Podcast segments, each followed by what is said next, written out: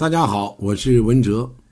随着最近我们对膏方的讲解，大家对膏方呢可能理解的会更加的深刻一些，更加生动了一些啊。这几天我们在讲这个膏方的组方原则，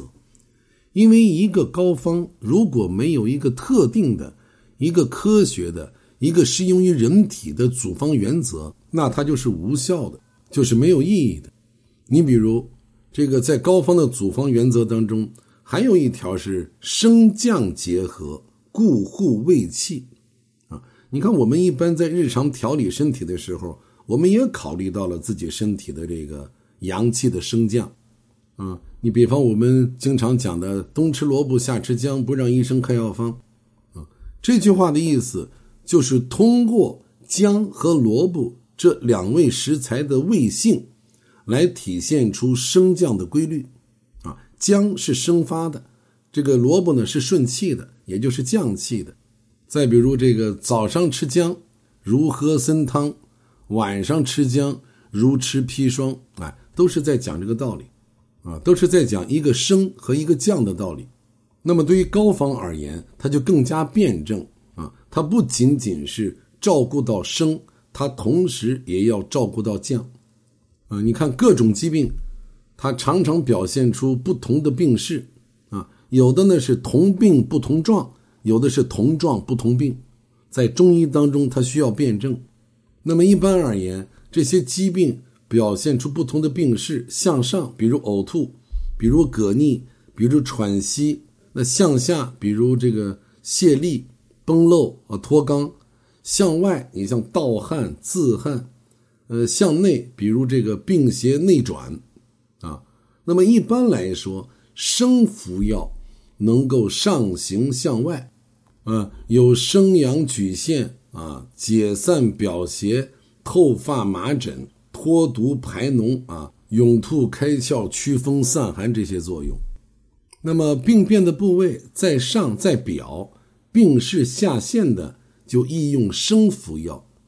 那么沉降药就能下行向里啊，有泻下通便。清热降火啊，利水消肿，呃，重镇安神，潜阳息风啊，包括消积导滞、降逆止呕、止咳、止喘、收敛固涩这些作用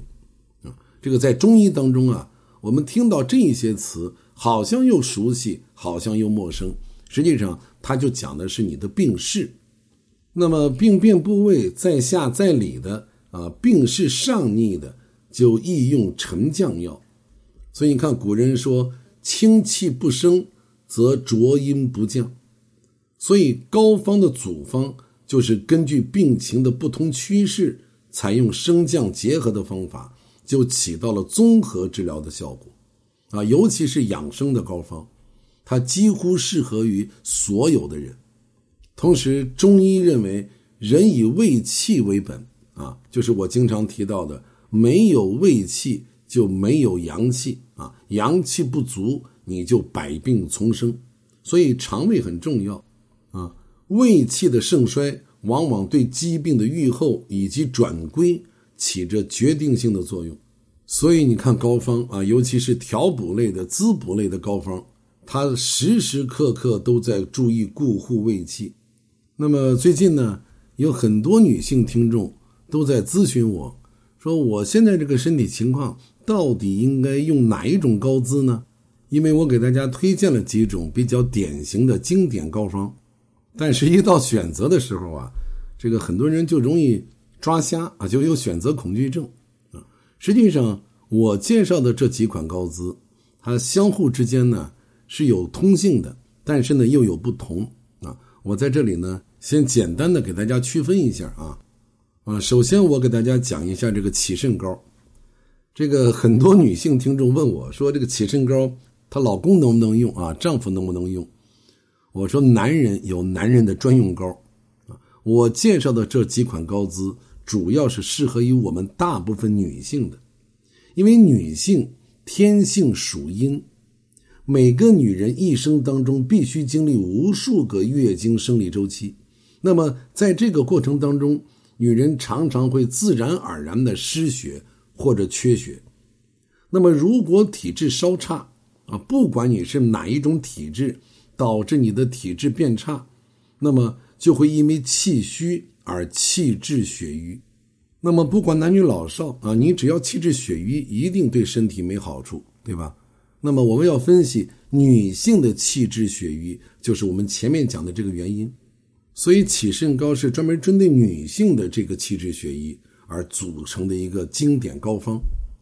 啊，它可以清除体内的代谢淤积，平衡女性的气血，化瘀散结，使女性的内分泌系统恢复到正常的运行，帮助女同志调整气血，滋养阴气，有利于血脉的畅通，可以加强女性的精气神的状态，啊，所以咱们女性听众啊。你就可以根据你自己的身体情况啊，比如你手脚冰凉，比如你盗汗自汗，比如你气血两虚，那就应该用起肾膏。好，关于其他的经典膏方，我们明天接着聊。